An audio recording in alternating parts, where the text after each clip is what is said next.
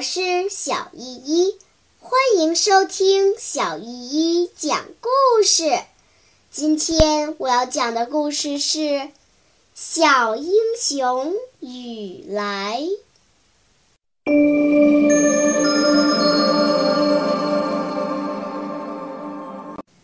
第十四章：像八路军那样爱自己的同志。他们顺着河岸向东走，每个人都觉得自己已经是八路军战士了，一个个挺着胸脯，还像八路军行军那样，不住地低声传达口令。一会儿传脚步轻着点儿，一会儿传别掉队，甚至铁头的小妹妹咳嗽的时候。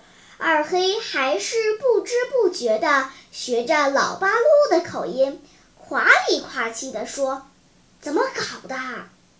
逗得整个队伍都痴痴地笑起来，急得铁头低声喊：“就这样，人家八路军要吗？”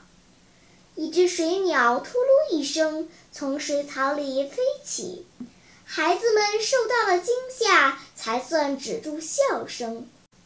四处静静的，只是偶然间从很远很远的地方传来刮风一般呜呜的机关枪声。银河斜着向天边伸展过去，投下的光辉透过夜幕洒在还乡河上，朦朦胧胧闪动着波纹，在那水面平静的河湾。可以看见群星的倒影，河里有大鱼跳跃时的拨箭声和野鸭的叫声。铁头轻轻地嘘了一声，大伙儿都一个跟着一个蹲下身。雨来照例从铁头手里接过那个手榴弹，猫下腰，瞪大眼睛，一步一步鸟悄地。走到前头过河的地方去侦查。一阵微风吹过来，近处芦苇密密的叶子互相撞击着，发出沙沙的响声。在望望黑暗的旷野上，浮现着树林、土丘、村庄的黑影。可是雨来还没有回来。这可使大伙儿有点为他担心了。这一带河边水草密，要是一不留神掉下去，将水草缠住，会有水的也得淹死；要么就是碰到了隐藏的敌人。有时候少数敌人夜晚出来，隐藏在什么地方？大伙儿越想越不放心，于是围拢在一起。悄声商量，再派出两个人去，像八路军那样爱自己的同志，搭救自己的同志。仿佛雨来已经掉进河里了，仿佛雨来已经被敌人捉住了。每个人都争抢着要到最前面去侦查，最后决定铁头和二黑到前面去。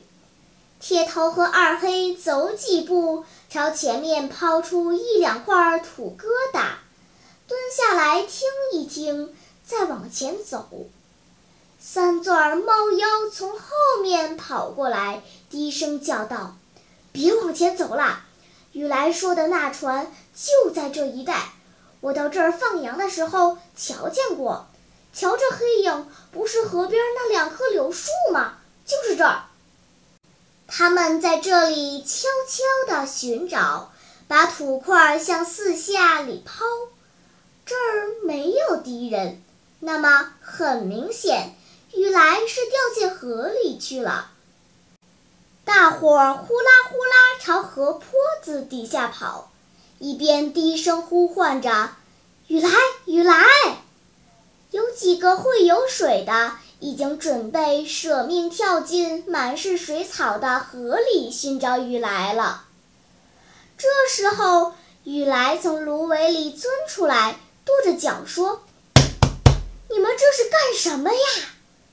原来雨来在河边芦苇里来回找了多少遍，怎么也没找见那只渔船。他正急得浑身冒汗，忽然听见哗啦一声，什么东西打在身边的芦苇里了。心想：糟糕，也许来了敌人。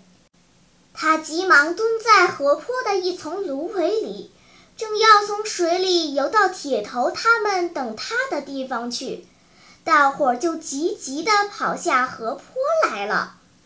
大伙儿见雨来平安无事，虽然还没找到渡船，也都兴奋地议论他们刚才的心情，就好像真正的冲过了一次危险。于是全体行动起来。沿着河边寻找那只渡船。好啦，今天的故事就讲到这里吧。什么？你还没有听够呀？那就赶快关注小依依讲故事吧。